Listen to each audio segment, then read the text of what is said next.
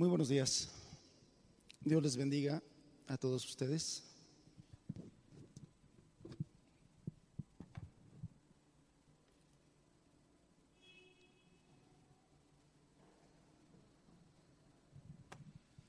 Vamos a continuar. Si me acompañan en su Biblia, por favor.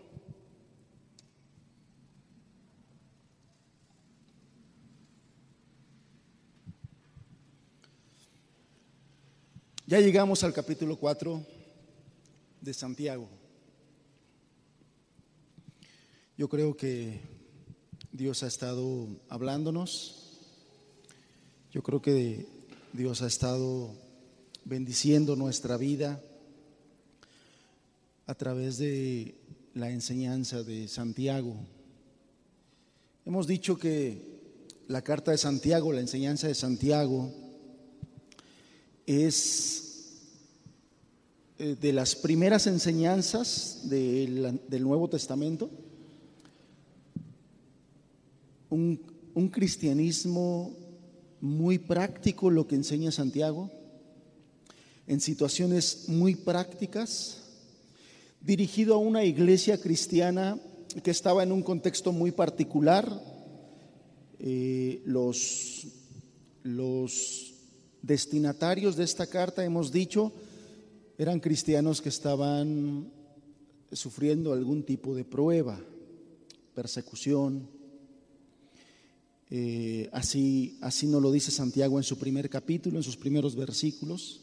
Esos cristianos estaban viviendo pruebas.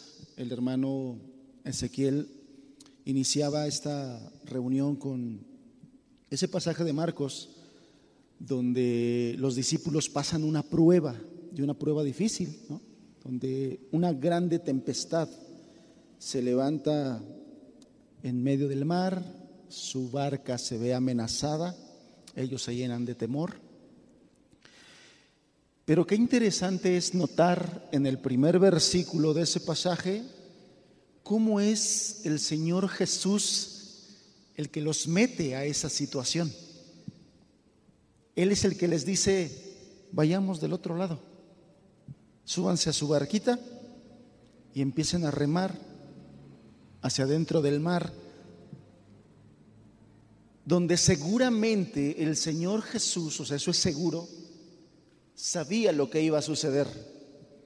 El Señor Jesús sabía que se iba a levantar una grande tempestad que azotaría los vientos y las olas sobre esa barca con los discípulos aparentemente solos o, el Señor dormido, porque eh, en Juan se nos dice que, que el Señor Jesús les dijo, súbanse, adelántense y ahorita los alcanzo. Fue cuando él atraviesa caminando y lo confunden con un fantasma. Fue el Señor el que los metió a esa tempestad. Y nosotros entendemos por ese pasaje y por muchos más que a la iglesia, a los hijos de Dios, es Dios quien nos mete en diferentes pruebas, con propósitos muy específicos, con propósitos eternos, con propósitos buenos definitivamente, porque el Señor tiene pensamientos de bien, pensamientos de paz para sus hijos. Pero es Dios. Y estos cristianos de, la carta de Santiago estaban viviendo diferentes pruebas, diferentes tribulaciones. Y en ese contexto es importante que tengamos en mente ese contexto, por eso se los recuerdo, porque el capítulo 4 que vamos a iniciar el día de hoy eh, habla de un aspecto sumamente importante, práctico, una enseñanza básica que nosotros los cristianos debemos entender, que tiene que ver cuál es el funcionamiento de nuestro corazón, cómo funciona nuestro corazón. Cuando allá en Proverbios se nos dice que cuidemos nuestro corazón porque de él mana la vida, aquí Dios a través de Santiago nos da una enseñanza de la dinámica del corazón. Y es importante para que nos conozcamos, para que entendamos todo ello. Santiago 4, verso 1 y verso 2 dice así, ¿de dónde vienen las guerras y los pleitos? Note el final de la pregunta. entre vosotros, a muchos quizá pudiera sorprender lo que Santiago está diciéndole aquí a los hermanos. Y les está diciendo, Santiago les está diciendo, y además está denunciando en una manera tan pública que muchos años después nosotros nos estamos enterando de los pleitos de los hermanos. Y les está diciendo, ¿de dónde vienen las guerras y los pleitos entre vosotros? Y a través de otra pregunta retórica les dice, ¿no es de vuestras pasiones las cuales combaten en vuestros miembros? O sea, ¿no, no viene de dentro de ti esas guerras y esos pleitos? Verso 2, codiciáis y no tenéis. Matáis y ardéis de envidia. Dicen estos chavos de hoy, fuertes declaraciones. Y no podéis alcanzar, combatís y lucháis, pero no tenéis lo que deseáis porque no pedís. Realmente Santiago está haciendo fuertes declaraciones. A los hermanos les está diciendo, ustedes están llenos de guerras, de pleitos, que vienen de dentro de ustedes, sus codicias, su envidia, ardéis de envidia. Wow. Dios conoce nuestro corazón. Lo más profundo de nuestros pensamientos y nuestras más íntimas intenciones. Dios conoce eso. De tal manera que bueno, entre nosotros podemos tener quizás cierto concepto unos de otros. Si no convivimos mucho, bueno, pues tendrá cierto concepto. Eh, en, en, las redes sociales ahorita que están muy de moda, podemos postear cosas y la gente puede hacerse cierto concepto de nosotros. Las cosas que escribimos en los grupos de WhatsApp, bueno, la gente lee lo que escribimos y, pueden hacerse cierto concepto de nosotros, pero Dios conoce tal cual somos. Dios conoce tal cual somos. Y aquí, en estas declaraciones fuertes, Santiago señala directamente a los hermanos y le dice, ¿de dónde vienen las guerras y los pleitos entre vosotros? Hay, algunos eh, eh, comentaristas de la Biblia que dicen que eh, estos versículos no están dirigidos a cristianos, que lo que sucedía es que en aquel tiempo había personas dentro de la iglesia que no estaban realmente convertidas y estaban causando todos estos problemas. Es, es un, un pequeño grupo de personas que tienen esa opinión. Sin embargo, todo el contexto de la carta de Santiago no nos deja lugar a dudas, no nos deja equivocarnos. Nos ayuda mucho a tener claro que a quien Dios está señalando es a cristianos. si nosotros analizamos todo el contexto de la carta, no nos deja lugar a dudas de que está hablando a los cristianos.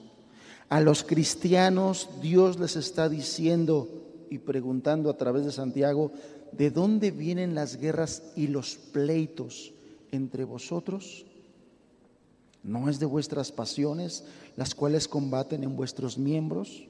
Codiciáis y no tenéis, matáis y ardéis de envidia y no podéis alcanzar, combatís y lucháis, pero no tenéis lo que deseáis porque no pedís. Y sigue. Usted recordar la enseñanza de la semana pasada. También fuertes declaraciones acerca de la lengua y los grandes problemas en que la lengua mete a los cristianos por no saber refrenarla. Entonces no hay lugar a dudas. Dios nos está hablando a los cristianos y sí, creo que Dios, Dios hermanos, Dios nos quiere hablar el día de hoy.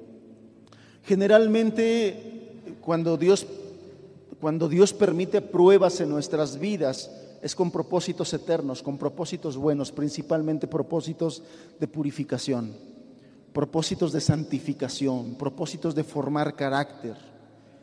Yo les decía, les recordaba lo que el hermano nos decía al principio, el Señor Jesús estaba probando a sus discípulos, pero también estaba metiéndolos en una situación donde ellos pudieran ver sus propias deficiencias, su incredulidad, su temor, su, su, grande desconfianza. Tenían al Señor Jesús ahí. Conocían la escritura que dice, no duerme el que cuida el remanente.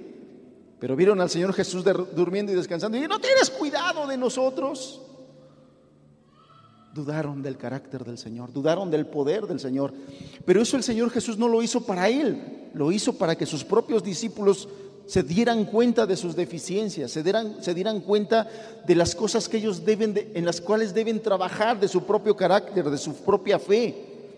Y sin duda, hermanos, la prueba que estaban viviendo estos cristianos de la carta de Santiago también estaba provocando situaciones Deuteronomio 8 nos dice que cuando Dios permite esas pruebas es para probarnos. Acompáñeme a Deuteronomio 8, por favor. Vamos a buscar ese, ese pasaje.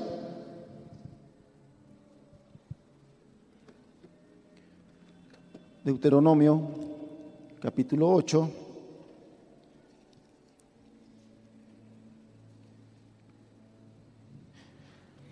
Verso 2. Y te acordarás de todo el camino por donde te ha traído Jehová tu Dios estos cuarenta años en el desierto, para afligirte, para probarte, para saber lo que había en tu corazón, si habías de guardar o no sus mandamientos. ¿Quién, quién metió al pueblo de Israel al desierto? Donde tuvieron muchos problemas, donde tuvieron, sufrieron pruebas, hambre, sed, ¿quién metió a ese pueblo al desierto? Fue Dios. Y le dijo, claramente le dijo, para afligirte, para probarte, para saber si habrías de guardar o no sus mandamientos. Hermanos, el mensaje es claro. Los tiempos de dificultad y de prueba son para saber qué hay en nuestro corazón. Son para saber qué es lo, cómo vamos a responder son para que nosotros nos demos cuenta de nuestro propio carácter. Y, los, y, el tiempo de prueba que estaban viviendo los cristianos en el tiempo de Santiago era para eso. Y entonces ya se estaba mirando aquí en el capítulo 4 que era lo que estaba saliendo de ellos. Estaban saliendo pleitos, estaban saliendo guerras, estaban saliendo codicias, estaban saliendo envidias. Y sin duda alguna, hermanos, sin duda alguna, estos tiempos de prueba que nosotros estamos viviendo, de ahorita actualmente de coronavirus, pandemia, tienen el mismo propósito. Tienen el propósito de afligirnos, de probarnos para ver qué hay en nuestro corazón y cómo vamos a responder a Dios y a los hermanos en estos tiempos. Puede haber otros propósitos. Yo he dicho, yo no sé si es cierto y cuánto de cierto hay en lo que se dice por ahí de que los gobiernos estén tramando cosas contra la humanidad y, este virus es una, fabricación de una mente malévola, eh, una arma química. Yo no lo sé, lo que sí sé es que Dios reina en los cielos y nadie puede hacer nada si Dios no se los autoriza. Por lo tanto, Dios tiene todo el control de esta situación, todo el control absoluto. Y lo que está pasando es porque Él lo está permitiendo para probarnos, para santificarnos para purificarnos. Y debemos de estar muy atentos a eso. Vamos a pedirle a Dios que nos hable. ¿Sí? Padre, te agradecemos porque estás con nosotros aquí. Te agradecemos por la palabra que tú nos das, la sagrada escritura que nos has permitido. Gracias por ello y por permitirnos este tiempo de estudio. Señor, te pedimos tu respaldo, que seas tú mismo hablándonos, Señor, y tu palabra alumbrándonos. Ayúdanos a entender nuestro propio corazón, Señor. Háblanos, instruyenos y que se cumpla ese propósito de instrucción, de santificación y de purificación en estos tiempos de prueba, pero ayúdanos a entenderlo. Ayúdanos a conocer nuestro propio corazón y cómo trabaja, cómo opera. Por Cristo Jesús te lo pedimos, Señor. Amén. Bien, un poquito de contexto, de introducción en estos versículos que estamos eh, hoy estudiando. Cuando leemos nosotros el libro de los Hechos, por ejemplo, nos damos cuenta que los primeros días, el primer tiempo después del nacimiento de la iglesia, fue un tiempo en general de, mucha concordia y de amor entre los hermanos.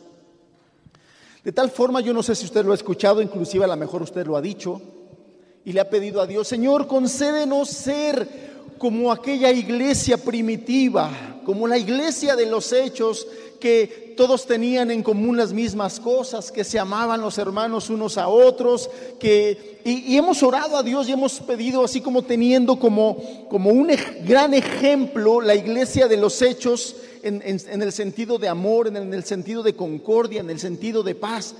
Pero ¿qué crees, hermano? no solamente había paz y concordia, también había problemas y conflictos.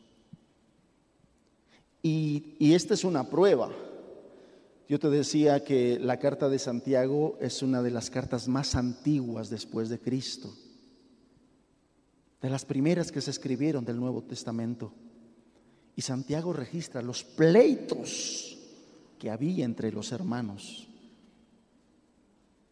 Y los pleitos también los registra Pablo en la carta a los Corintios.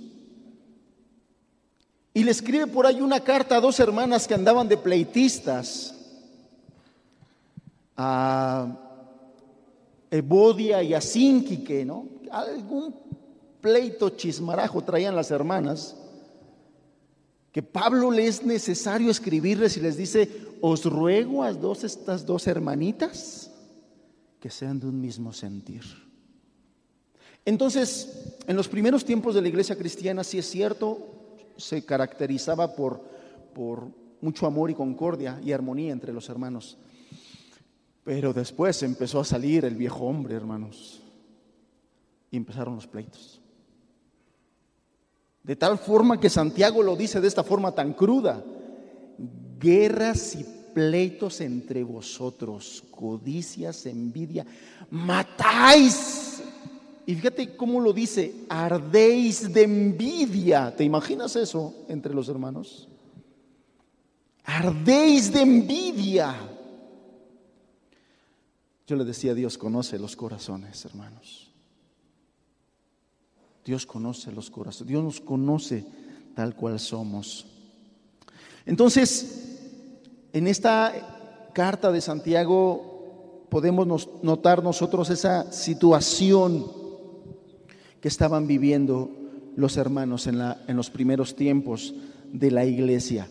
El libro de los Hechos, si quieres anotar la cita, no lo busques porque nos vamos a ir rápido. 4.32 dice que aquella multitud de los que habían creído eran de un corazón y un alma y ninguno decía ser suyo propio nada de lo que poseía, sino que tenían en común todas las cosas.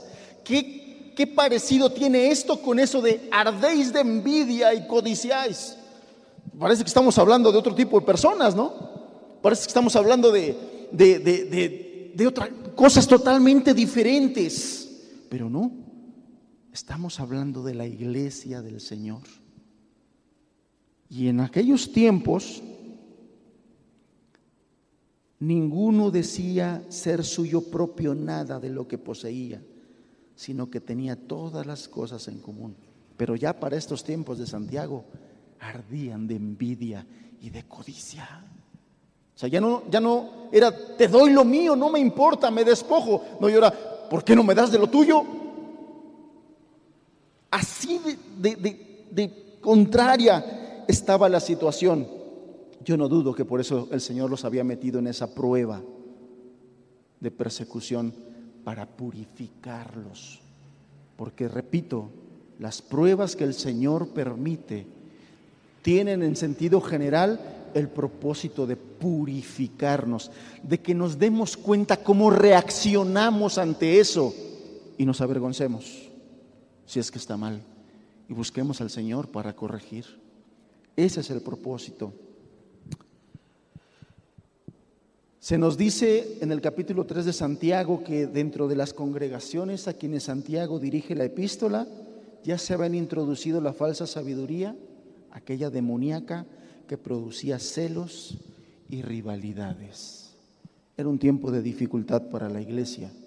Y el Señor en sus buenos propósitos y por el amor que tiene a su iglesia, dijo, estos necesitan una zarandeada para que se den cuenta. Lo que leímos en Deuteronomio 8, para afligirte, para probarte, para ver lo que hay en tu corazón, si habrías de guardar o no sus mandamientos. Es la misma situación, hermanos. Es la misma situación. Y entonces Santiago hace estas preguntas retóricas con las que pretende que los lectores de esta carta consideren la causa que producen, cuáles son las causas que producen los conflictos que existen entre ellos. Dios los quería hacer recapacitar, Dios los quería hacer meditar ¿por qué están teniendo problemas entre ustedes? ¿Por qué están teniendo estos conflictos? ¿Por qué? ¿Qué está pasando? Y la pregunta es sencilla, literal. ¿De dónde estas guerras y de dónde estas luchas entre vosotros? O de otro modo, ¿qué motiva las luchas y las rencillas entre ustedes? ¿Qué es lo que está pasando? ¿Qué es lo que está pasando. Conflictos, contiendas, que según Gálatas son obras de la carne, ¿sí o no? Entonces, Dios conoce a la iglesia, hermanos. Dios conoce a sus miembros. Dios nos conoce a nosotros. Él sí sabe cuál es el origen de los problemas que estamos teniendo. Pero a veces nosotros hacemos como que no queremos saber qué está pasando. A veces nosotros como que no queremos hacernos responsables de nuestros actos. A veces nosotros no queremos reconocer que nosotros somos causantes de problemas y de conflictos por nuestro carácter, por nuestra falta de amor, por nuestra tibieza. Santiago lo dice aquí, por las pasiones que luchan dentro de ti. Pasiones están en el corazón. La Biblia también le llama la carne, el viejo hombre. Todo ellos son sinónimos. Todo eso, nos está diciendo Santiago, está dentro de nosotros los cristianos. Y si nosotros no estamos sometidos al Espíritu, sujetos, si no estamos operando en la gracia, eso brinca, hermanos. Eso sale, eso brota y se nota. Eso, eso sí, se nota. Entonces yo le decía, es evidente que no, no, no, no está escribiendo esto Santiago porque había mundanos ahí metidos, ¿no? Los cristianos estaban teniendo problemas de espiritualidad. Estaban teniendo problemas de espiritualidad. Y la forma de vida cristiana que Santiago describe pareciera corresponder más bien a impíos que a cristianos, pero no, era a cristianos. Y entonces él concluye que la procedencia de los conflictos se pone al descubierto en esta nueva pregunta retórica que él hace. ¿No es de vuestras pasiones? O sea, ¿no te das cuenta que brotan de dentro de ti? Eso es lo que les está diciendo. Hermanos, el propósito de esta enseñanza o de Santiago en estos versículos que hoy vamos a, a estudiar es que nos demos cuenta que está brotando de nosotros en estos tiempos de crisis, de prueba, de dificultad. ¿Cómo estamos reaccionando? ¿Cómo estamos nosotros en estos ya más de año y medio de pandemia y de crisis, o quizás desde antes, hermanos? ¿Cómo estamos reaccionando? ¿Qué es lo que sale de dentro de nosotros? ¿Cómo nos estamos comportando? Santiago dice que el origen de eso estaba en los placeres personales de cada creyente, pasiones y la palabra utilizada aquí por Santiago tiene la misma raíz que la palabra hedonismo. Hedonismo es aquella doctrina que proclama el placer como el fin supremo de la vida. Es exactamente la misma palabra, placeres, pasiones. Es exactamente la misma palabra que describe el hedonismo y el hedonismo es aquella doctrina, repito, que proclama el placer como el fin supremo de la vida, comodidad. Que no hagas ni digas nada que me haga sentir ofendido. Que no hagas o digas nada que me haga sentir ansiedad. Eh, es muy criticada el día de hoy la generación de cristal que por cualquier cosa se siente ofendido y por cualquier cosa siente ansiedad. Bueno, es una generación hedonista que lo único que está deseando es sentir placer y comodidad.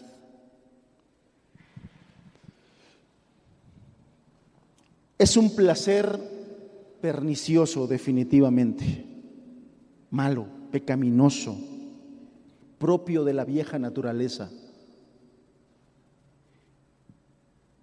En la parábola del sembrador que el Señor Jesús habla ya en el Evangelio de Lucas, cuando Él dice que cae entre espinos, ¿tú recuerdas esa porción?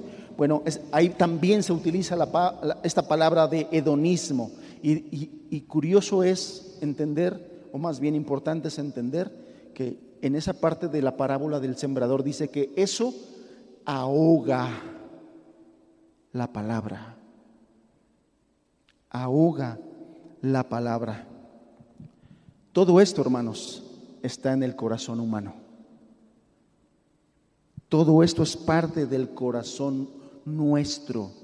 Y nosotros tenemos una realidad que es la base que determina todo lo que nosotros hacemos? El corazón.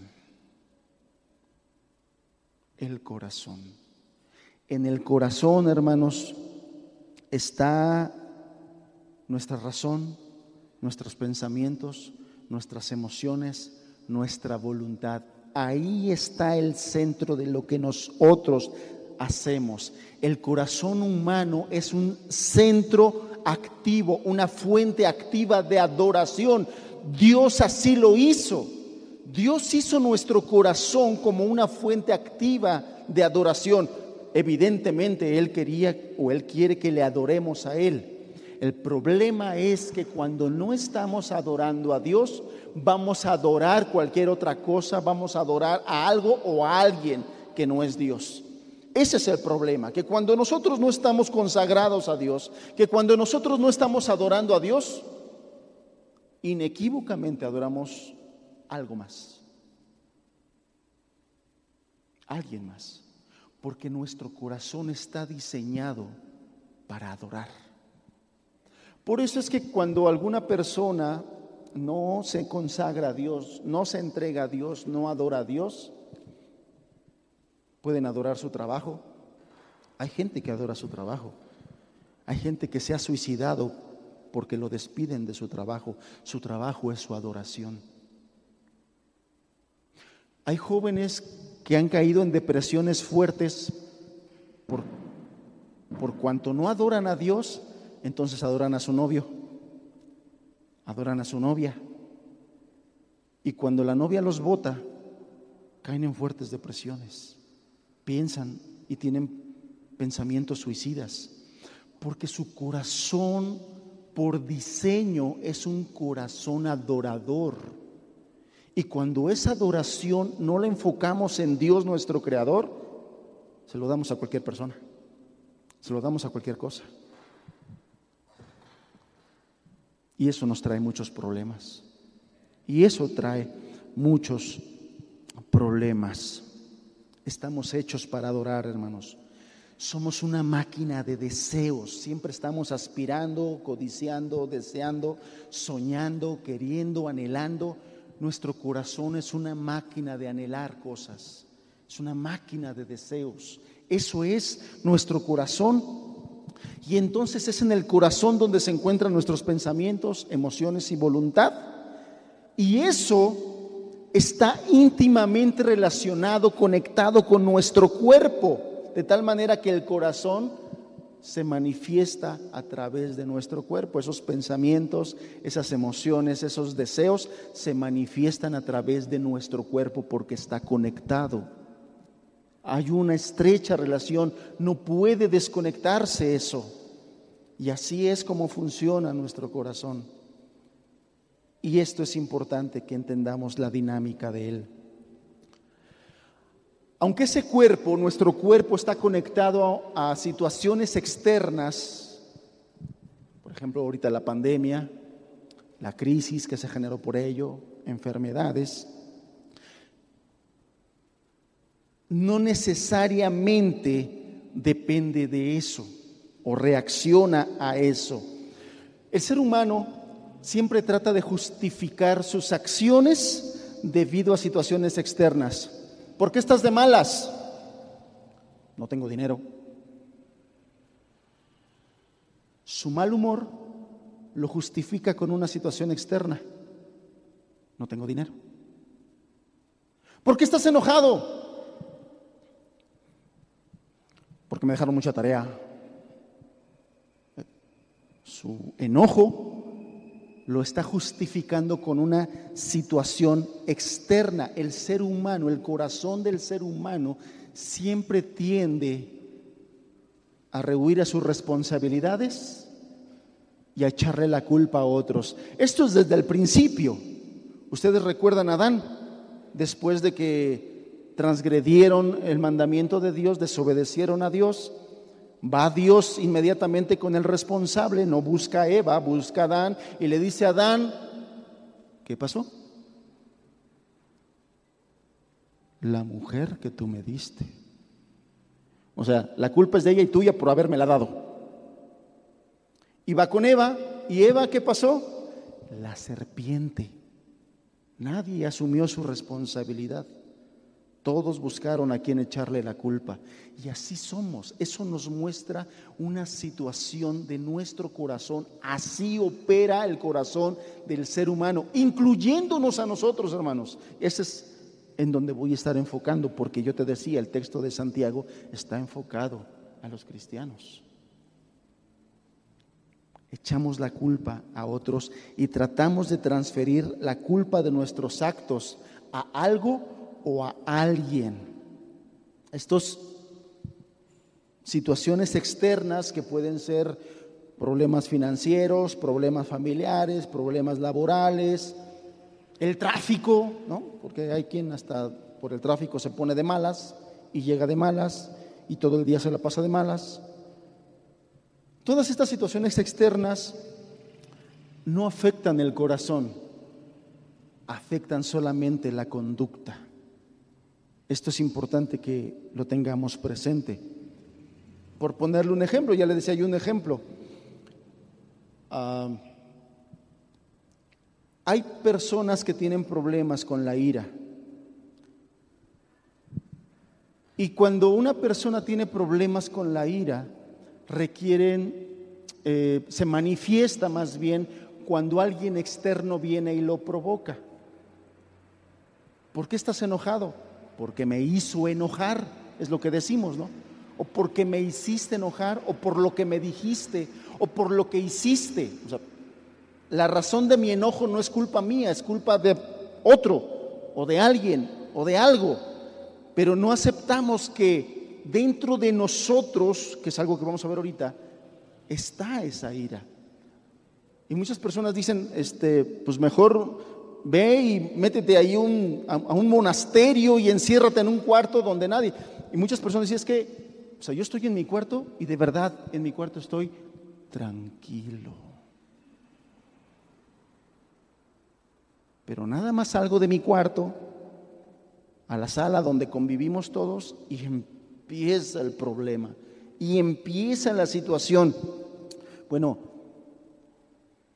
la razón es que es en el corazón donde está la ira y el pleito y lo único que requiere es un estímulo externo para salir. Pero la culpa no es del estímulo externo, en el corazón. La persona que ve y se encierra en su cuarto, el hecho de que esté tranquilo no quiere decir que no tenga ira sencillamente está adentro, está retenida, no está sanada, solamente está retenida. A diferencia de lo que hace el Evangelio, hermanos, el Evangelio sana el corazón, lo cambia, es lo que quiere hacer Dios con nosotros, sanar todas esas cosas para que, aun a pesar de los estímulos externos, nosotros seamos capaces de responder con el carácter de Cristo y no como nuestro viejo hombre. Y entonces es aquí donde yo quiero explicarle un poquito cómo funciona nuestro corazón, cómo funcionamos. Yo le decía, nuestro corazón es una fuente de adoración activa, diseñado para adorar a Dios. Ese es nuestro corazón. Así está. Si me acompañas por favor en tu Biblia, a Éxodo capítulo 20, solamente te voy a dar dos versículos de muchísimos que hay para que tú te des cuenta cómo es que Dios diseñó el corazón del ser humano.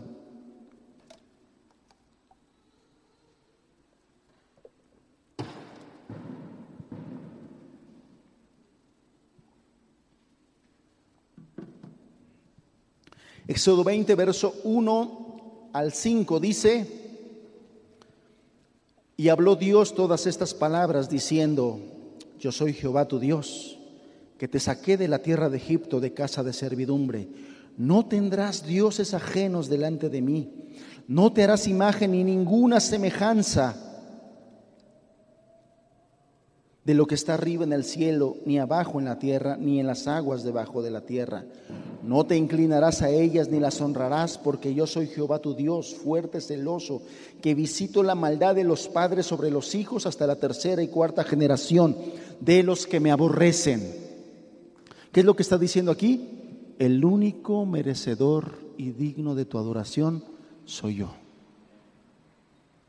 El Señor Jesús lo resume, resume estas palabras, o también Moisés en, Deuteronomio, Deuteronomio, perdón, resume estas palabras diciendo, amarás al Señor tu Dios con todo tu corazón, con toda tu mente, con todas tus fuerzas. A nadie más, solamente a Dios. Nuestro corazón está diseñado para adorar a Dios. El Salmo 73, Salmo 73, verso 25, si me acompañas, por favor. Dice así,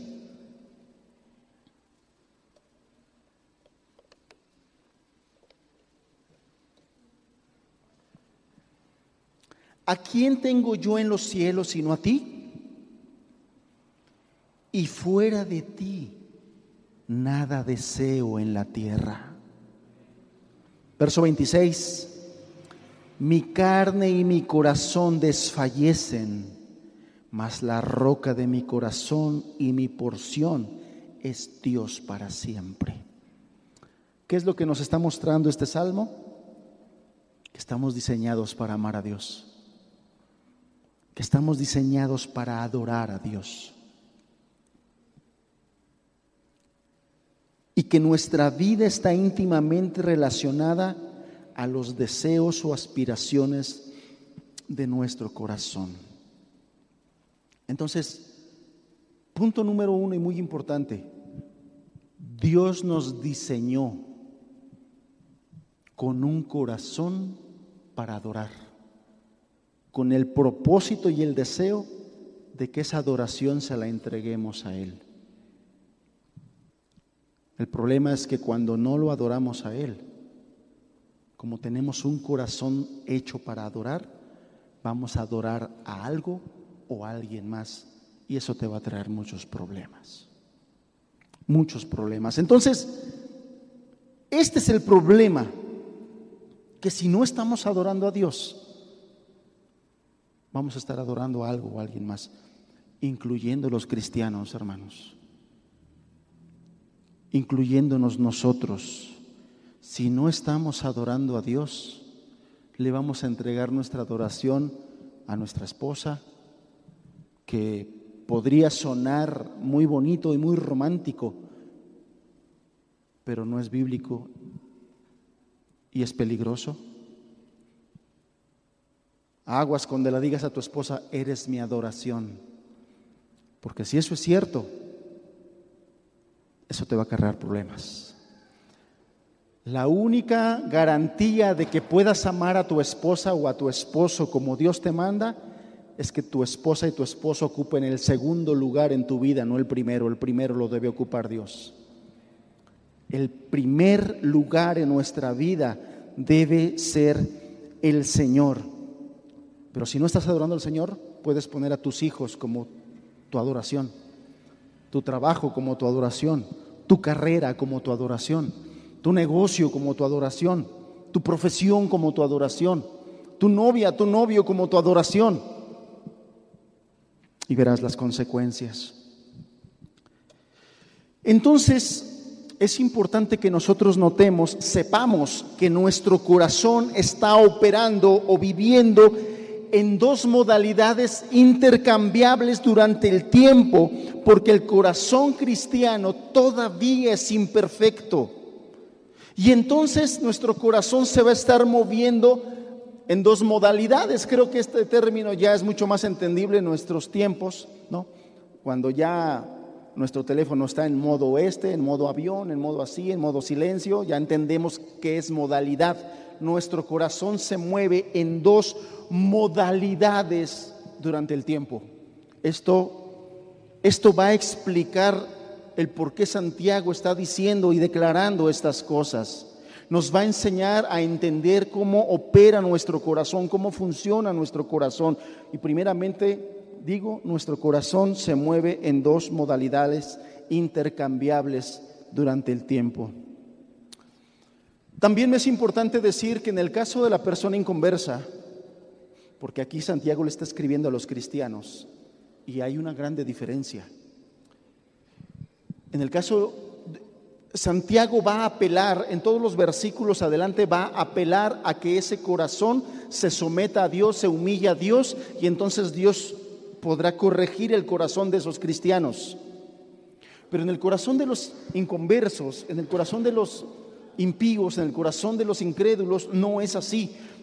La razón es muy simple y muy sencilla. La Biblia nos dice que el corazón de los que están alejados de Dios está muerto.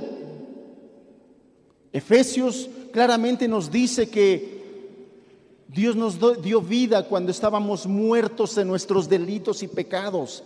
El corazón del hombre sin Dios está muerto espiritualmente, lo que quiere decir que no responde. Lo que la Biblia dice que tiene que hacer un muerto es escuchar el Evangelio, poner su fe en Jesucristo y teniendo esa fe en Jesucristo arrepentirse de sus pecados, entregándole su vida. Eso es lo que tiene que hacer un inconverso. La grande diferencia, porque muchas personas, nosotros podríamos hacer la pregunta, ¿qué diferencia hay entre un inconverso y un cristiano? Y mucha gente puede decir, bueno, el cristiano asiste a la iglesia todos los domingos. Mm, no, hay muchos inconversos que asisten a la iglesia todos los domingos. Ah, entonces el cristiano lee su Biblia. Mm, no, hay muchos inconversos que leen su Biblia. Ah, entonces el inconverso, eh, no, el cristiano ora todos los días. No. Hay inconversos que oran y oran más que los cristianos o que algunos cristianos. La grande diferencia entre una persona inconversa y una persona cristiana es el Espíritu Santo que mora en el cristiano. Podemos parecernos en muchas cosas y hacer muchas cosas iguales. Pero la Biblia dice que el verdadero cristiano tiene un sello, que es un sello de garantía. De hecho, de hecho, vamos a decirlo así, el pase, el boleto que Dios utilizará para reconocer a sus hijos y que sus hijos puedan entrar en el cielo es el Espíritu Santo. Por lo tanto, aquel que quiere ganarse el cielo por buenas obras, yo le digo, cese de su trabajo. No se canse más haciendo buenas obras queriendo ganar el cielo. Busque a Jesucristo y entreguele su vida para que le dé su Espíritu Santo y lo selle con él. Y entonces es esta característica tan importante y tan peculiar lo que va a hacer que el corazón del cristiano responda ante las pruebas y los tratos de Dios de una manera como Dios quiere. Es el Espíritu Santo. Hay cristianos que tienen al Espíritu Santo muy contristado en su vida, muy contristado. Y requerirá arrepentirse para que el cristiano vuelva, para que el Espíritu Santo vuelva a estimularlo a hacer las cosas para agradar a Dios.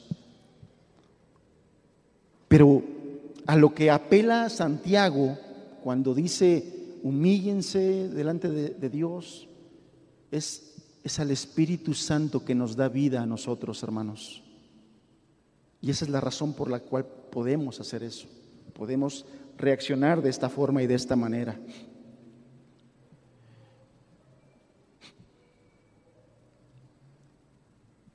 Sin embargo, a pesar de que tenemos el Espíritu Santo, hermanos, todavía podemos ser nosotros una mezcla de fe y de incredulidad, porque no somos perfectos, porque estamos creciendo, porque estamos en ese caminar.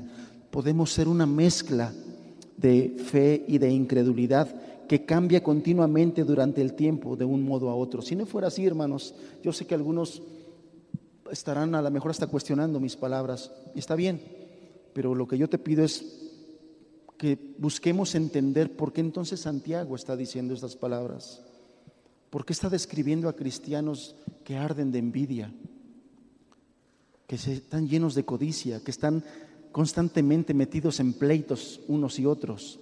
La razón no puede ser otra más que están en modo incrédulo y se están moviendo en esa modalidad de incredulidad por la cual están actuando en la carne, en el viejo hombre. Esa es la razón. Y por eso es importante que nosotros entendamos la dinámica de nuestro corazón, cómo funciona. Ya decíamos que el corazón es una fuente de adoración activa, está diseñado, va a adorar sí o sí, nuestro corazón va a adorar, sí o sí, porque es una fuente de aspiraciones que a veces opera en la gracia, respondiendo a la fe, y a veces opera en la incredulidad cuando nuestro corazón nos, engaña.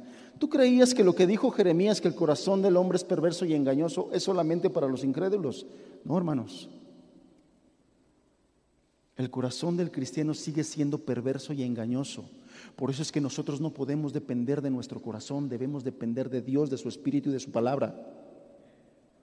Olvídate de esas frases célebres de decir, haz lo que tu corazón te dice. Por eso estamos como estamos, porque toda la gente hace lo que su corazón le dice. El corazón del hombre es perverso y engañoso, incluyendo el de nosotros. Nosotros no podemos ser guiados por nuestro corazón, porque entonces vamos a actuar como actuábamos antes de estar con Dios. Y por eso es que cuando le hacemos caso a nuestro corazón, es que caemos en estas situaciones de enojo, de ira, de pleitos, de rencores, de celos, porque le hacemos caso a nuestro corazón. Y ahí están los problemas. Entonces, nuestro corazón opera en dos modalidades, en la gracia o en la incredulidad, en la fe o en nuestra carne. Todavía seguimos operando en esas dos modalidades. ¿Qué pasa cuando nosotros operamos en la modalidad de incredulidad? Pasa esto que está describiendo Santiago. Esto es lo que pasa. Pasa lo que vimos la semana pasada acerca de la lengua. Eso es lo que pasa cuando operamos en la incredulidad. En ese momento nuestro corazón, y aquí voy a tocar otro aspecto sumamente importante, nuestro corazón echa mano de los ídolos que tiene. Y a lo mejor otra vez los ojos se abren y decir, ¡Ah, hermano, ídolos nosotros los cristianos. Eso tú me lo dirás. Cada uno de nosotros responderemos a Dios si estamos todavía guardando ídolos en nuestro corazón. Y cuando hablo de ídolos, yo espero que me estés entendiendo. No me estoy refiriendo a, San Juditas, no me estoy refiriendo a todos los santos y a las 20 mil vírgenes. No me estoy refiriendo a eso.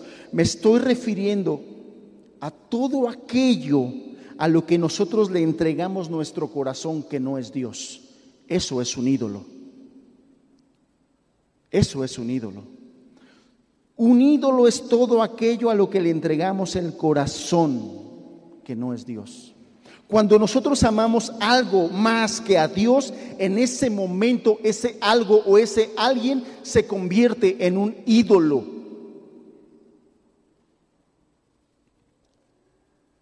Y la realidad es que todos batallamos, todos batallamos con esta realidad de un modo o de otro. Hay quienes se ven muy piadosos y tienen el ídolo del púlpito o del ministerio, o tienen como ídolo a su pastor. Será muy piadoso, se escuchará muy piadoso, pero son ídolos. Y Dios aborrece los ídolos. Un ídolo puede ser cualquier cosa lícita que ponemos por encima de Dios. Tu cónyuge, tus hijos, tu trabajo, tu casa, son cosas lícitas. Pero por cuanto las amas más que a Dios, las pusiste por encima de Dios, es un ídolo. Está mal. Está mal. Y cuando nosotros operamos en incredulidad, entonces el corazón empieza con esta dinámica. Pon atención, porque es muy interesante cómo funciona nuestro corazón. Nuestro corazón, en nuestro corazón yo te decía, es el lugar donde están los pensamientos. Cuando operamos nosotros, bueno, siempre nuestro corazón está teniendo pensamientos, siempre. Pero cuando nosotros estamos operando en modo incrédulo, en la carne, en el viejo hombre, entonces yo te decía, empezamos a poner eh, empezamos a, a poner las cosas externas como la causa de nuestros males. Y entonces empezamos con frases en nuestros pensamientos como esta. Yo sería feliz si tan solo tuviera un mejor trabajo. O sea, la culpa de mi infelicidad y todo lo que eso implica no es mía es de que no tengo yo un mejor trabajo. Yo sería feliz si tan solo yo pudiera tener más dinero. Yo sería feliz si tan solo mis hijos me hicieran más caso. Yo sería feliz si tan solo mi esposa fuera más sujeta. El problema, mi, problema de infelicidad no es mío en este razonamiento es de los demás. Cuando operamos en la incredulidad, rechazamos hacernos responsables de nuestras acciones y, buscamos culpables. El culpable no soy yo, el culpable es él, el culpable es ella, el culpable son ellos. Yo sería feliz y de verdad sería muy feliz si los hermanos de la iglesia me tomaran más en cuenta. Y entonces en esa modalidad todo el enfoque está en mí. Enfoco todo, todas las luces las prendo hacia mí. Yo soy el enfoque, yo soy lo más importante. Eso se llama egoísmo. Y entonces los problemas que se generan por esa actitud, no soy capaz de hacerme responsable de ellos, sino siempre le echo la culpa a los demás, a los demás, a los demás.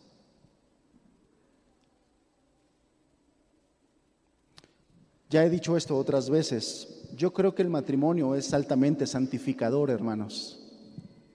Por eso no creo en el concepto de la media naranja.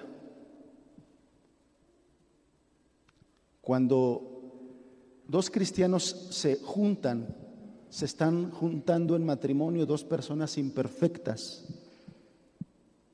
con muchos defectos y muchas virtudes también.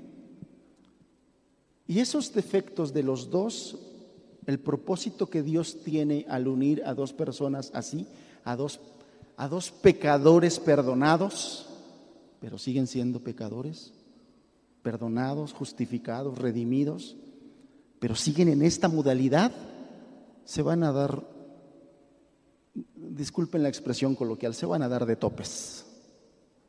Van a salir chispas, hermanos, porque a veces es piedra con coyol.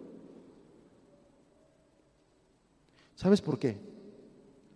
Porque el carácter de ambos necesita ser santificado por Dios. Y es en el matrimonio donde salen muchas de nuestras imperfecciones. Decía por ahí, una persona me puso esta analogía. Cuando tú señalas a tu esposa de un error, tres te apuntan a ti. O cuando tú señalas con un dedo el error del otro, tres dedos te señalan a ti. He reconocido delante de Dios y también delante de mi esposa que muchos de los defectos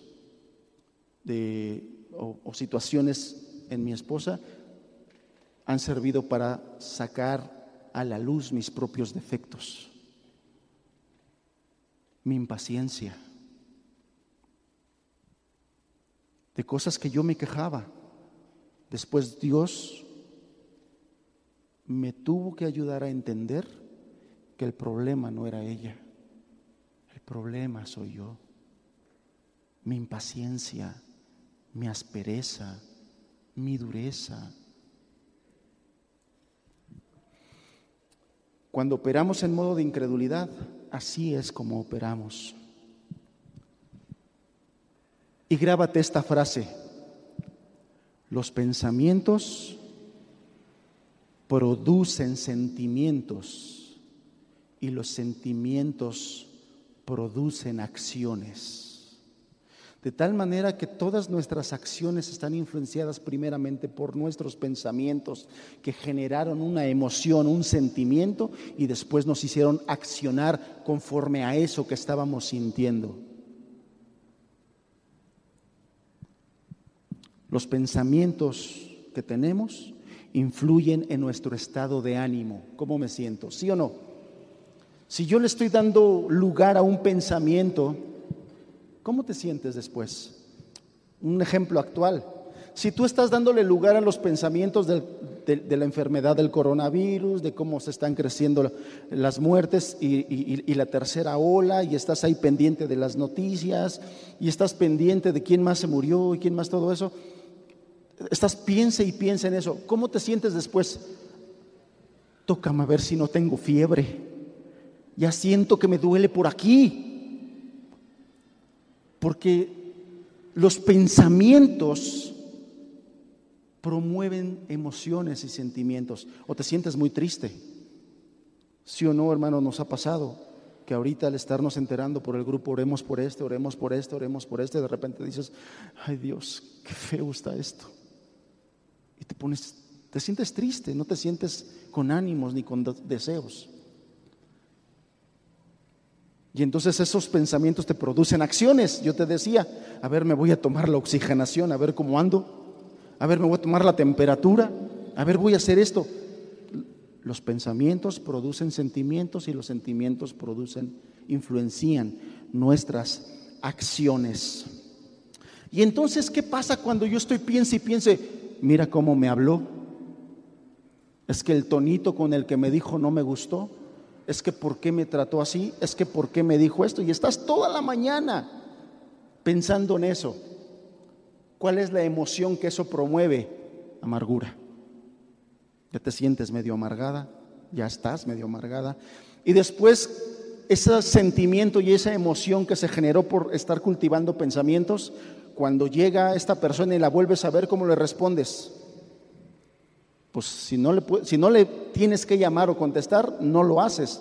Le demuestras tu malestar, que estás enojada, que estás enojado. Los pensamientos producen emociones y los sentimientos influencian nuestras acciones. Y entonces manifiesto enojo, manifiesto odio, manifiesto celos, manifiesto ansiedad. ¿De dónde surgió todo esto? De un pensamiento en nuestro corazón. En nuestro corazón. Te recuerdo lo que Santiago le dice, ¿de dónde salen los pleitos? Pensamientos que influyen en nuestras emociones y que éstas influyen en nuestras acciones, generan acciones en base a esos sentimientos que se originaron con pensamientos. Parece un juego de palabras, pero es importante que lo entendamos. Esto tiene un fundamento, esto tiene una base, hermano, y esa base son esos ídolos que están en nuestro corazón. Esos ídolos que están en nuestro corazón. Esos ídolos pueden, pueden ser ídolos de respeto, de control, de perfección, de seguridad, de comodidad, de aceptación, de aprobación, pero lo hicimos un ídolo. Estamos más pendientes de eso que de Dios y de su palabra. Lo hemos hecho un ídolo.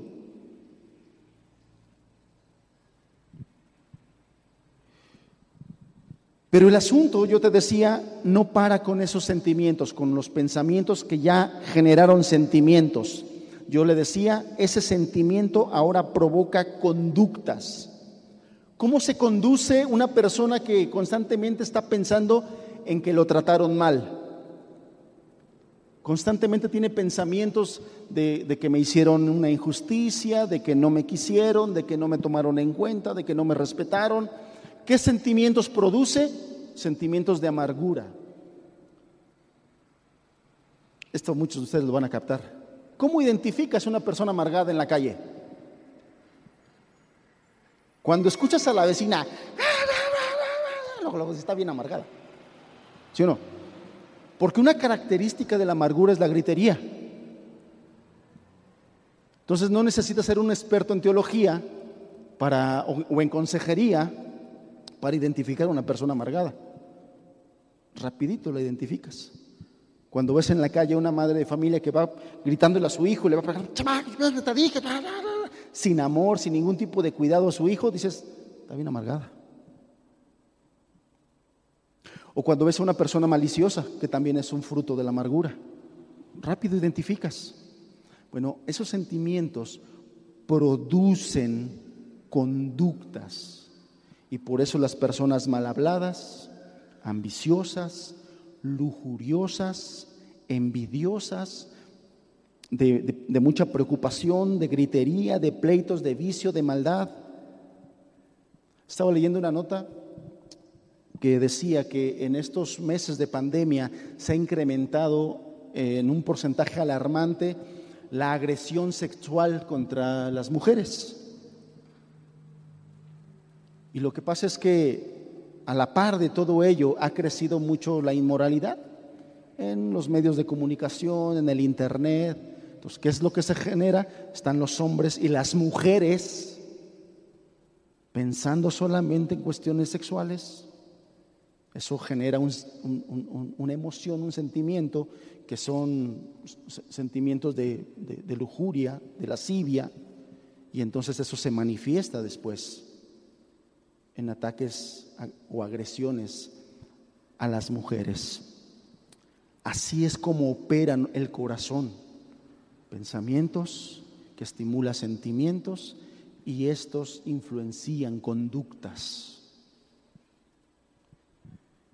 Y sin embargo, hermanos, el problema no es la conducta. El problema no es el comportamiento, la conducta y el comportamiento solamente son manifestaciones de lo que hay en el corazón.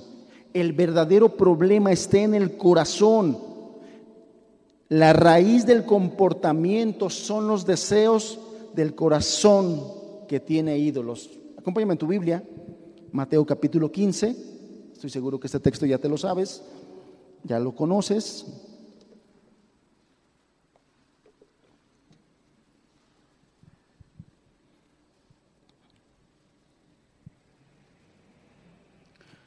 Mateo 15, verso 19, porque del corazón salen los malos pensamientos, los homicidios, los adulterios, las fornicaciones, los hurtos, los falsos testimonios y las blasfemias. ¿De dónde salen las conductas del ser humano? Del corazón. El Señor Jesús nos está diciendo que del corazón salen los malos pensamientos, los homicidios, los adulterios, las fornicaciones, los hurtos, los falsos testimonios, las blasfemias.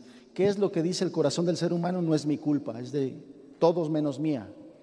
Es que ella me provocó, es que él me dijo, es que ella hizo y por eso yo reaccioné así y por eso yo respondí así. Cuando Santiago les dice, ¿de dónde vienen los pleitos? Seguramente muchos dijeron, pues del hermano que se me dijo eso, pues de la hermana que hizo así. Santiago vuelve a responder, no, de tu corazón, de tus pasiones que luchan dentro de ti. Lucas 6, 45. Lucas 6:45 nos dice, el hombre bueno del buen tesoro de su corazón saca lo bueno, y el hombre malo del mal tesoro de su corazón saca lo malo, porque de la abundancia del corazón habla la boca.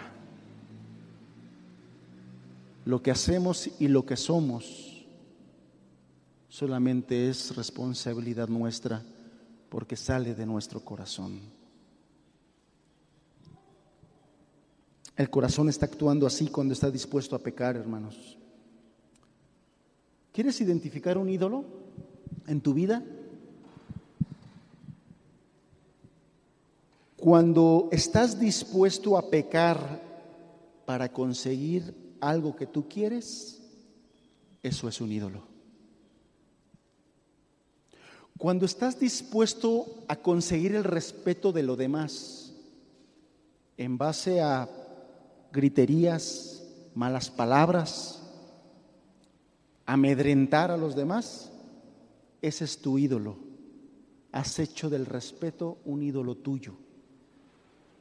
Cuando estás dispuesto a pecar para conseguir algo que tú quieres, eso es un ídolo. Y esa es una forma sencilla de identificar los ídolos que tenemos. Recuerda esto, hacemos lo que hacemos porque adoramos lo que adoramos. ¿Qué es lo que yo adoro? Eso es como yo vivo. Si nosotros adoramos a Dios, nosotros vamos a buscar la gracia de Dios para vivir conforme a su voluntad. Si yo me adoro a mí mismo, también se va a notar. Como yo voy a hacer cosas que son perniciosas, son pecado, para conseguir sentirme bien yo. Hermanos, nuestro mal comportamiento son advertencias de que algo está mal dentro de nosotros, de que algo no está bien en nuestra relación con Dios. Son advertencias. Son advertencias. Y habría que preguntarnos, ¿por qué a veces nos llenamos de ira? Algo no está bien dentro de nosotros. ¿Por qué a veces nos llenamos de envidia? Porque algo no está bien dentro de nosotros, porque nuestra adoración no la estamos poniendo donde debe de estar. ¿Por qué nos llenamos de celos? Porque algo no está bien dentro de nosotros. ¿Por qué a veces nos llenamos de malicia? Porque algo no está bien dentro de nosotros. Porque nuestra adoración no la estamos poniendo en Dios, que es donde debe de estar. Y el gran problema es que muchas veces no estamos dispuestos a corregir la raíz. A lo mejor en algunos casos estarán dispuestos a corregir la conducta, pero ya dijimos que la conducta no es el problema. Hay gente que puede parecer que se porta muy bien y sin embargo anda haciendo cosas muy impías. El problema no es la conducta. Y hay, y hay veces que te puedes enterar que algún hermano hizo algo mal. Y tú dices y lo tachas de decir, no está pero bien perdido, bien mal, o sea, a lo mejor ni cristiano es, pero no sabes que en su corazón está dolido, está llorando por haberle fallado a Dios y está pidiendo por ser restaurado. El problema no es la conducta, el problema es el corazón. Y cuando nosotros queremos corregir eso, debemos buscar corregir desde el corazón. No es suficiente corregir solamente la conducta, porque si corregimos solamente eso, al tiempo volverá a crecer. Es como cuando tú podas el arbolito. Cuando quieres corregir la conducta es cuando cortas las hojitas de ese árbol, pero si tú no quitas la raíz, esas hojitas van a volver a salir. Es exactamente, exactamente lo mismo. Y el único que puede hacer ese cambio es Dios. Y tenemos que reconocer entonces cuando operamos en esa modalidad de incredulidad, es momento de reconocer nuestra grande necesidad de operar ahora en la siguiente gracia, de ser transferidos ahora a la otra modalidad, que es la modalidad de la gracia. Dios con su palabra lo que busca es transferirnos de la incredulidad a la gracia, hermanos. Es lo que busca. Él quiere transferirnos de esa, de esa forma y de esa manera. ¿Cómo opera nuestro corazón cuando está en la gracia? Esto es importante y muy interesante. ¿Cómo opera nuestro corazón cuando está en la gracia? Cuando andamos en la gracia, hermanos. ¿Tú, ¿Tú, recuerdas cuáles son los pensamientos que venían cuando andamos en la incredulidad? Los pensamientos que vienen es, si yo tuviera esto, si esto fuera diferente, le echamos la culpa a lo externo y queremos que lo externo venga a cambiar nuestra realidad. Eso es cuando nosotros operamos en la incredulidad. Qué diferente es cuando operamos en la gracia. Cuando operamos en la gracia, los pensamientos que están en nuestra mente son pensamientos como Dios es bueno siempre, a pesar de mis dificultades. Hay un dicho que tiene mi esposa, Dios es bueno cuando hace lo que a mí me gusta y Dios es bueno cuando hace lo que a mí no me gusta. Siempre Dios es bueno. Dios es bueno en todo tiempo. Y a pesar de que estemos en dificultades, en problemas financieros, en problemas de salud, en enfermedad, si estamos en la gracia, nuestros pensamientos nos van a ayudar a identificar dónde estamos. Dios es bueno. Si estamos cursando una enfermedad, si estamos enfermos de COVID, el pensamiento que hay en la mente de esa persona, si está operando la gracia, es Dios es soberano y Él sabe lo que hace con mi vida. No estamos llenos de quejas, hermanos. No estamos levantando el puño contra dos diciéndole, ¿por qué permites esto? ¿Por qué a mí? ¿Por qué si hay gente mala? ¿Por qué ellos no se enferman? ¿Por qué yo que he querido servirte? Y entonces nos llenamos de queja cuando estamos en incredulidad. Pero cuando estamos operando en la gracia, cuando la gracia de Dios está en nosotros y queremos movernos en esa gracia, entonces nuestros pensamientos son, Dios es soberano. No entiendo por qué me está pasando esto, pero Dios es bueno. Dios es soberano pensamientos, nos llenamos de pensamientos como mi corazón fue creado para experimentar la más alta satisfacción cuando yo le doy mi corazón a Dios. Pensamientos como mi gozo está solamente en Cristo, aunque hoy no tenga trabajo, aunque hoy esté viviendo en escasez, aunque tenga muchos problemas y aflicciones, mi gozo está solamente en Cristo. Pensamientos como estos son los que vienen a la mente de una persona que está operando en la gracia. ¿Cuál es la base? ¿Cómo le hacemos nosotros para operar en la gracia, hermanos? Esta es la base para operar en la gracia, para movernos, para vivir en la gracia. El entendimiento claro y el deseo la declaración de nuestro corazón de que yo he sido llamado para glorificar a Dios con mi vida, en bienaventuranza o en aflicción. Yo he sido llamado para glorificar a Dios con mi vida, en salud o en enfermedad, en abundancia de riqueza o en pobreza. Yo he sido llamado para glorificar a Dios. ¿Cómo transferimos a la realidad para que sea notorio esto? de nuestros pensamientos, de, ese, de tener ese tipo de pensamientos. Yo te decía, hace rato les decía, esos pensamientos influyen en nuestras emociones.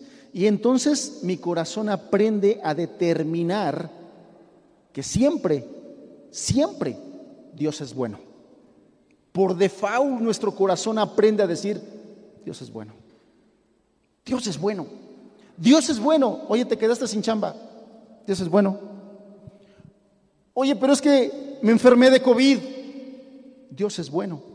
Oye, pero estoy teniendo problemas. Dios es bueno. Aflicciones. Dios es bueno.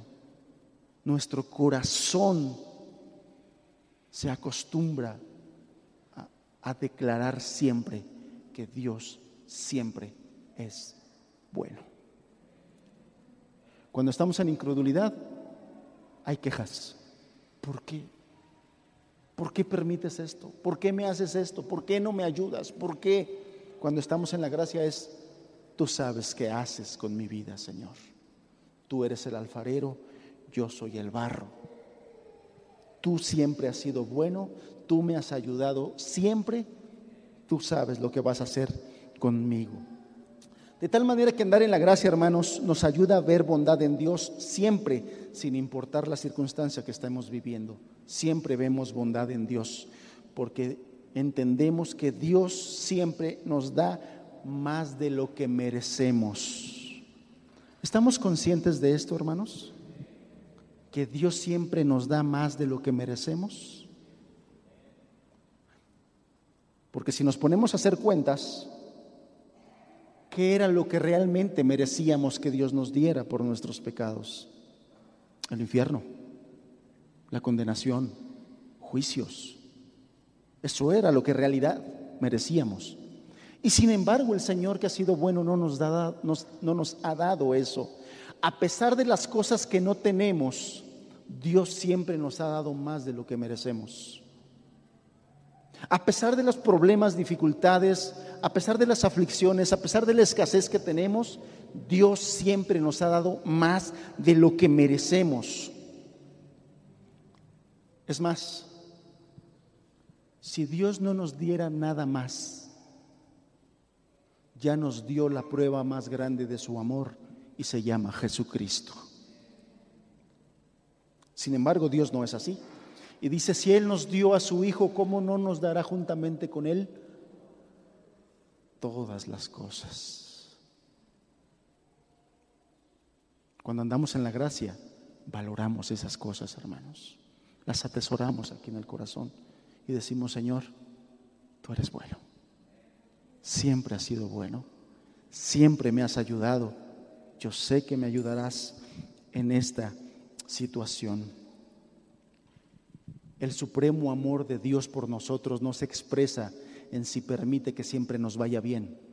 El supremo amor de Dios se expresa a través de Jesús. Todo lo demás, hermanos, es ganancia. Todo lo demás es ganancia. Alguien dijo alguna vez que la soberanía de Dios se entiende mejor viéndola de adelante para atrás. La, soberanía de Dios se entiende mejor viéndola de adelante para atrás. Hoy entiendo por qué Dios permitió lo que me pasó hace 10 años. Hace 10 años yo no entendía por qué estaba pasando lo que estaba pasando. Hoy, después de un tiempo, ahora sí entiendo por qué Dios permitió eso. Hoy sí entiendo por qué Dios me llevó a esa prueba y permitió esa prueba, permitió esa enfermedad, permitió esa escasez, permitió esa aflicción. Hoy sí le entiendo. La soberanía de Dios se entiende mejor cuando la vemos de adelante hacia atrás.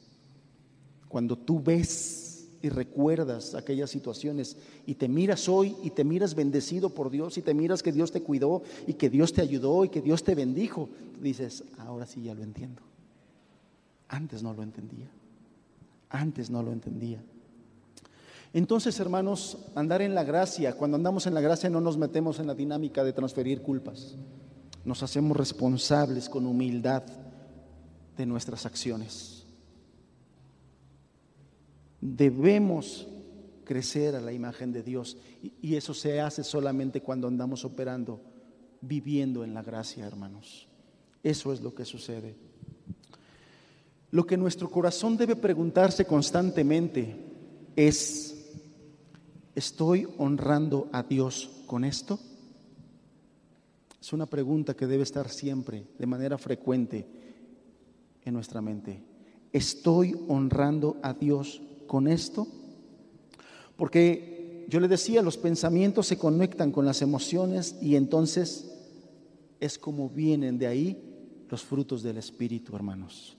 Cuando este tipo de pensamientos de los que acabamos de decir ahorita se conectan con nuestras emociones, entonces vienen los frutos del Espíritu. Eso no es algo que se dé de manera natural. Los frutos del Espíritu no son naturales, son sobrenaturales, porque no son nuestros, son del Espíritu. Dios nos enseña a amar cuando nosotros operamos en la gracia y nos llenamos de ese tipo de pensamientos. Pensamientos como Dios es bueno, Él es soberano, yo soy el responsable, o preguntas como la que te decía, ¿realmente estoy honrando a Dios? Y entonces esos pensamientos se conectan con nuestras emociones, con nuestros sentimientos, y entonces viene un verdadero amor genuino, gozo, paz. Estoy seguro que te ha pasado, hermano, cuando en el momento de la aflicción traes a tu mente la doctrina de la soberanía de Dios, descansas es la forma en que he aprendido a descansar en medio de mis aflicciones, en medio de mis tribulaciones. Dios está en control de mi vida y Él sabe por qué ahorita estoy en esta situación. Y de la misma manera en que me ha ayudado todos estos años, Él sabe cómo me va a ayudar en esta situación. Pensar en la soberanía de Dios me ha dado paz pero también trae compasión, paciencia, contentamiento, hermanos, contentamiento. Y trae los deseos, eso trae los deseos de glorificar a Dios, de obedecer, de honrar a Dios, de amar a Dios, de confiar más en Dios. Cuando estamos adorando a Dios y nos movemos en la gracia, todas estas cosas pueden venir.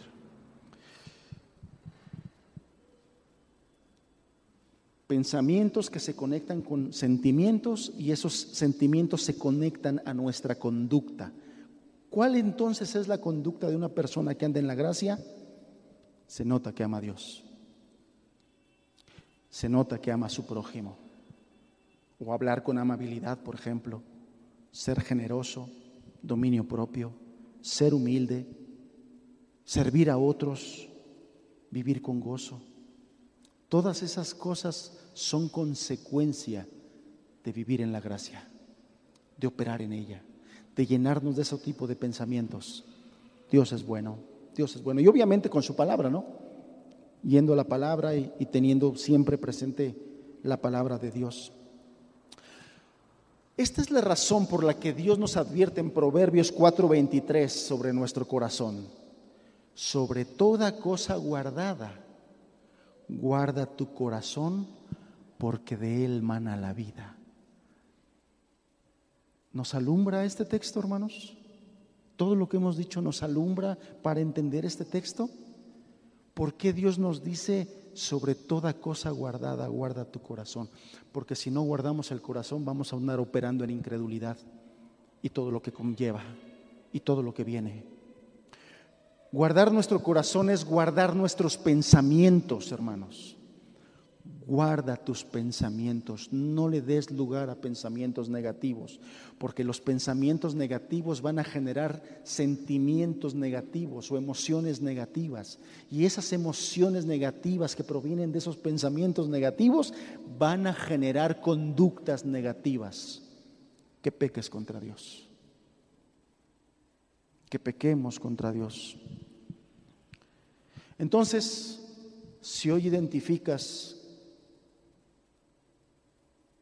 que en algunos momentos de tu vida te has movido y operado en incredulidad, hermano, hermana, yo te tengo que decir con honestidad,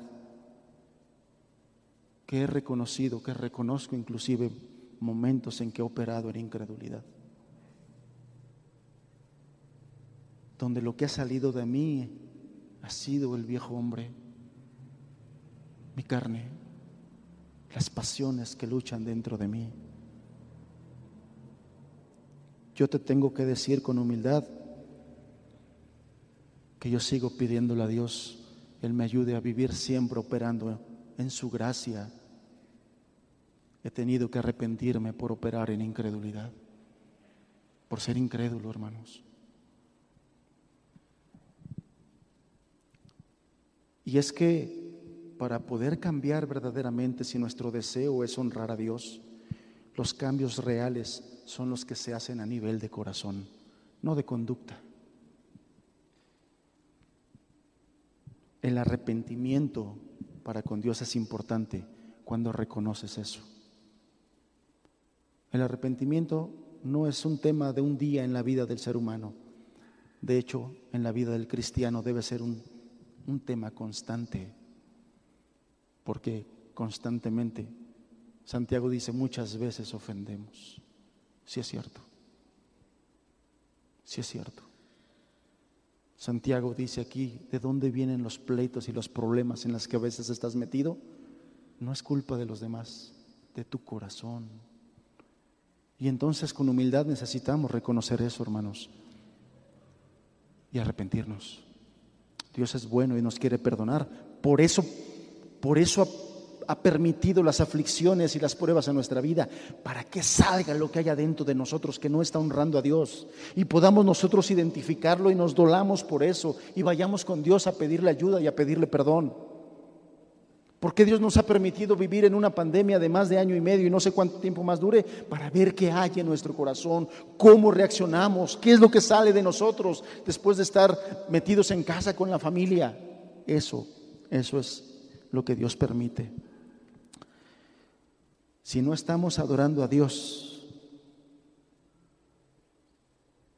estamos adorando a algo o a alguien más, porque estamos hechos para adorar. Si estamos operando a nivel de incredulidad, es porque no estás adorando a Dios. Y eso si eres un cristiano verdadero, te va a doler. Te va a doler saber que no estás adorando a Dios porque para eso fuimos creados y para eso fuimos llamados, hermanos. Nuestro más alto y sublime llamamiento es adorar a Dios por encima de todo. Amarás al Señor tu Dios con todo tu corazón, con toda tu alma, con todas tus fuerzas. Eso es adorar. Eso es adorar. Y aquellos que no han no adoran a Dios ni ahorita, ni lo han adorado porque no están convertidos, yo le digo una cosa, busca a Dios, arrepiéntase de sus pecados, crea en Él y vuélvase un adorador, un verdadero adorador. El no estar adorando a Dios trae muchos problemas. Santiago preguntó, ¿de dónde vienen los pleitos y las guerras? Creo que es momento de preguntarnos, hermanos, ¿de dónde vienen estos problemas en los que me veo metido a veces? ¿De dónde vienen estos conflictos en mi casa, con mi esposo, con mi esposa, con los hermanos? ¿De dónde vienen? Santiago hoy nos está diciendo, ya no veas al otro, ya no veas circunstancias externas, ya no transfieras culpas, asume tu responsabilidad, no te muevas en incredulidad, en la carne, en el viejo hombre, muévete en la gracia de Dios que es abundante y quiere ayudarnos. Estos cristianos estaban en un momento de prueba, Dios les permitió esa prueba para que saliera lo que había dentro de su corazón y pudieran corregir. Hermanos, las pruebas que Dios está permitiendo que pasemos, quédatelo, de manera general es porque quiere santificarte, es porque quiere purificarte, es porque quiere formar un carácter en ti conforme al carácter de Cristo. No desaprovechemos eso. Aprendamos a operar en la gracia, aprendamos a vivir en ella. ¿Te parece que es un buen momento para reflexionar en ello? Creo que es un buen momento, hermanos. para meditar en nuestra conducta, para que escuchemos la voz de Dios a través de Santiago diciéndote, ¿de dónde vienen los pleitos en los que estás metido constantemente? ¿De dónde crees que vienen esas situaciones en las que constantemente estás metido, donde no me honras, donde no me glorificas? La respuesta es esta, de tu corazón. Estás operando en incredulidad. No estás adorando a Dios. No estás cumpliendo con el supremo llamamiento al cual fuiste llamado. Y creo, sinceramente creo, que es un momento de ser honestos con nosotros mismos, reconocer nuestra responsabilidad, asumirla, pedirle perdón a Dios y pedirle que nos ayude a transferirnos de la vida en incredulidad a la vida en su gracia. ¿Tomamos un momento para hacerlo? Cierra tus ojos. Cierra tus ojos.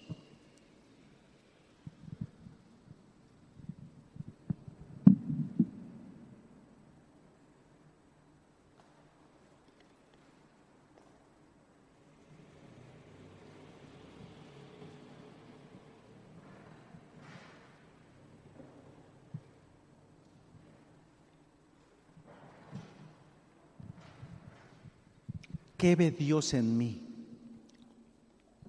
¿Qué está viendo Dios en mí? ¿Lo estoy honrando? ¿Estoy cumpliendo con el supremo llamamiento de glorificarlo en todo lo que haga?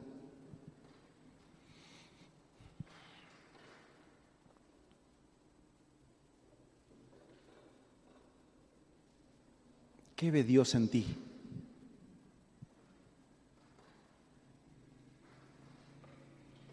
¿Qué ve Dios en ti?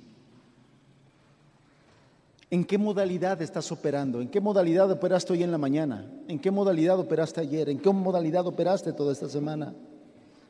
¿En qué modo te encuentras ahorita? ¿En modo incredulidad o en modo la gracia de Dios? El día de ayer tuvimos discipulado en casa con mi esposa, con mis hijos. Y meditábamos en aquel pasaje donde David le dice a Dios, me he guardado de mi maldad. David estaba consciente de su maldad y buscaba guardarse de ella. Pero también le oraba a Dios y le decía, guárdame de, de los que me son ocultos.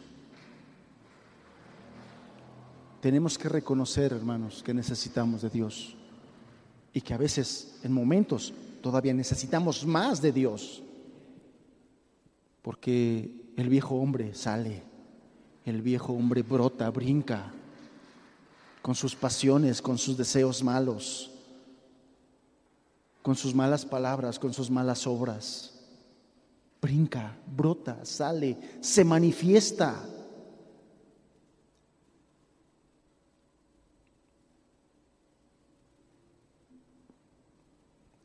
¿En, qué modo estás operando, hermano, hermana?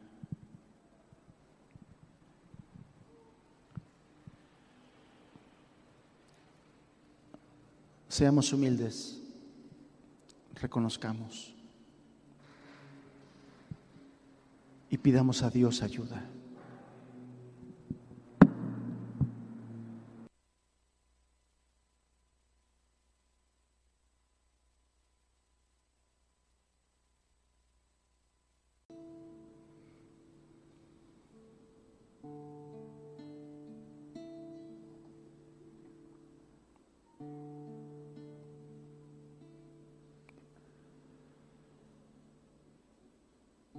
Hubo un momento, Señor,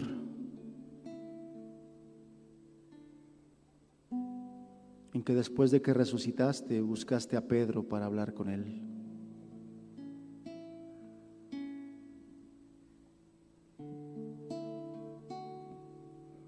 Ya te había negado.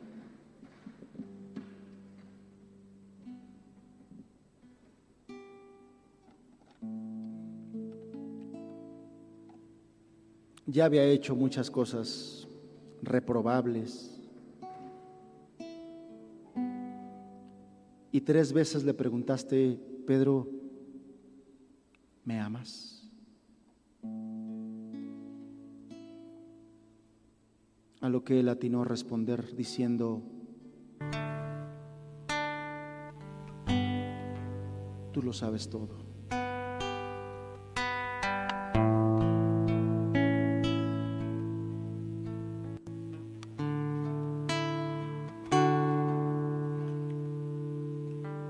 Sabes todo, tú sabes todas las cosas.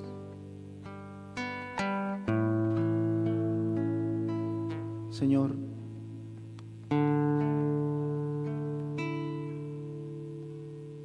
tú sabes que te amamos. Pero también sabes que ha habido momentos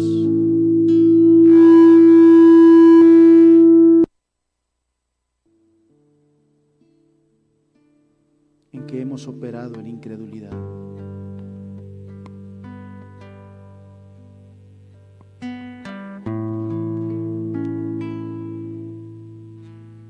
Que lo que se ha manifestado ha sido nuestro viejo hombre, Señor, nuestra carne.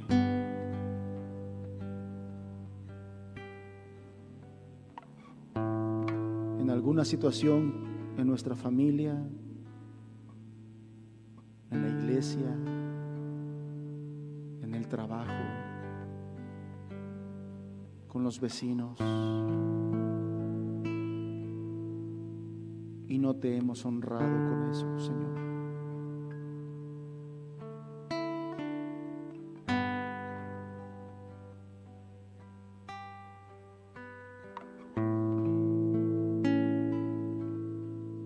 Necesitamos tu ayuda.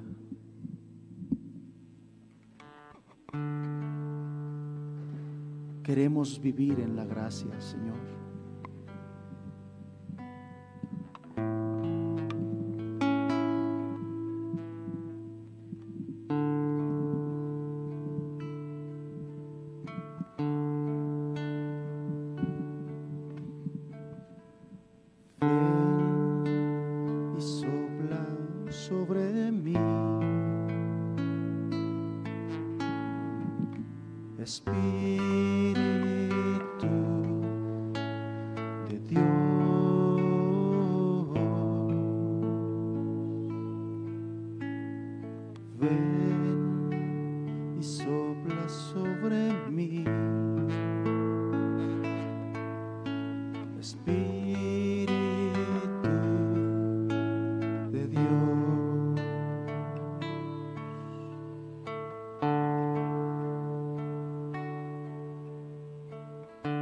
Nos has dado tu espíritu. A través de Santiago en esta carta y en este capítulo nos dices que el espíritu que tú has hecho morar en nosotros nos anhela celosamente.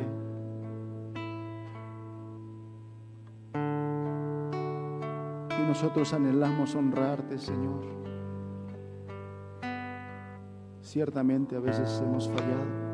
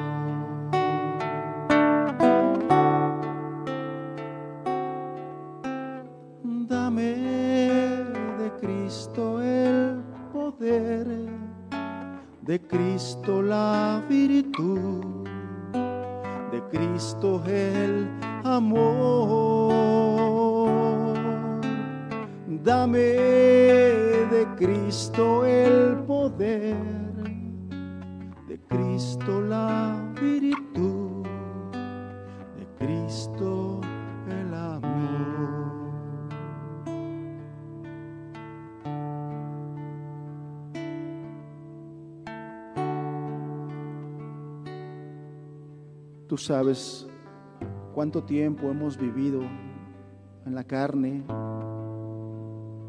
cuántas veces hemos dejado que tu gracia nos influencie. Señor, pero tú nos llamaste con un propósito, darte honra, darte gloria, agradarte en todo, Señor.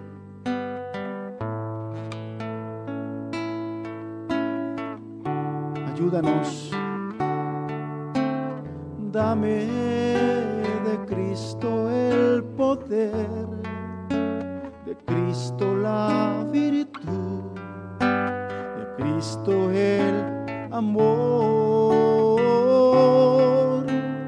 Dame de Cristo el poder, de Cristo la virtud Cristo el amor.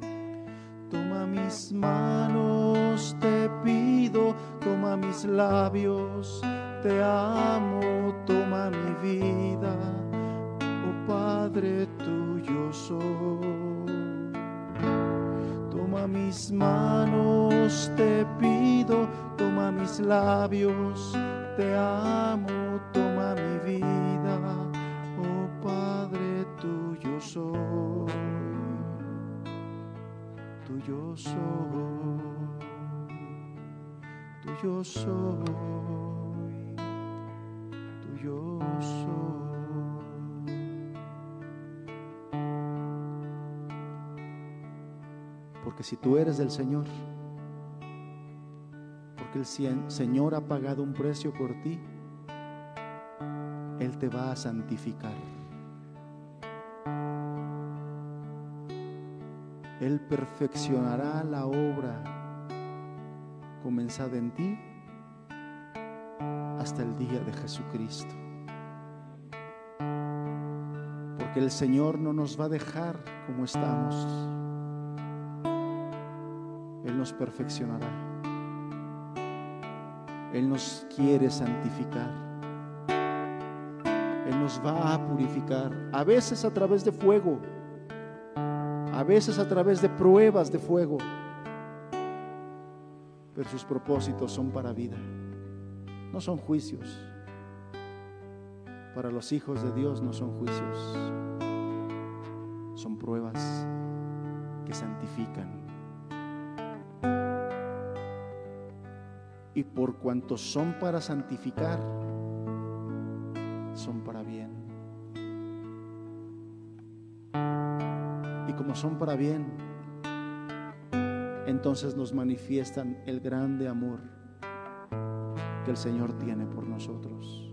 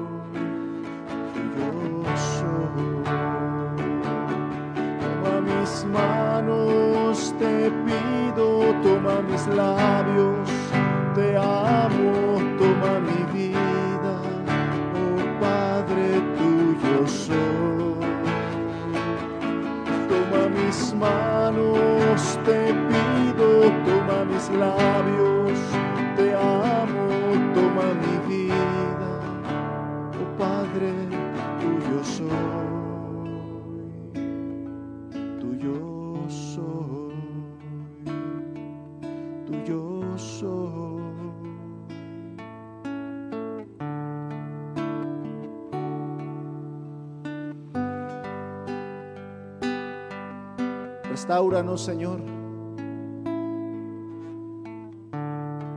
Aparta la queja de nuestra boca. Enséñanos el contentamiento, Señor.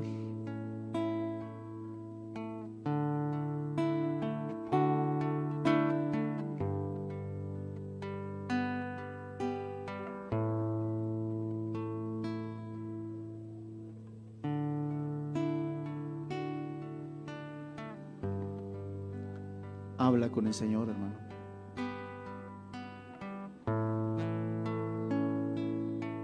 que ya no nos deje operar más en la incredulidad, en la carne.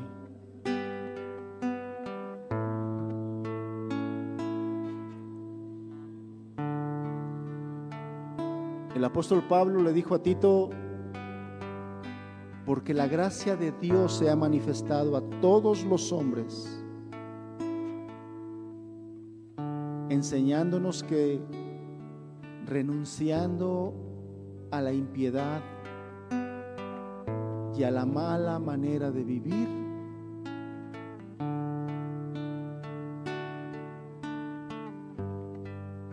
aguardemos la segunda venida del Señor.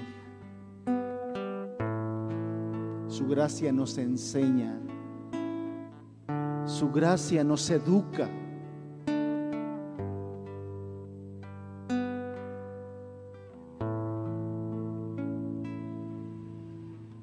Su gracia es manifiesta.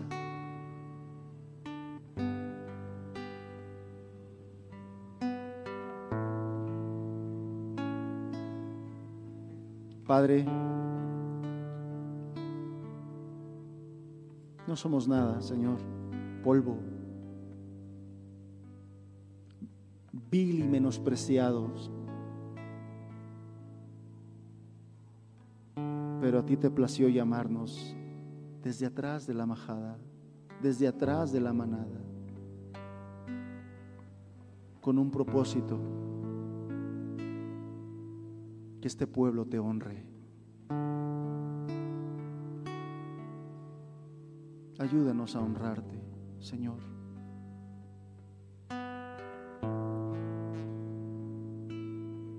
Ayúdanos a honrarte.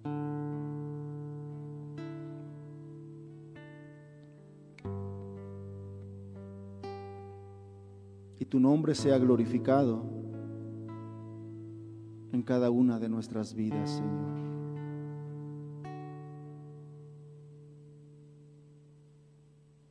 Por Cristo Jesús, quien pagó nuestro precio. Te lo pedimos, Señor.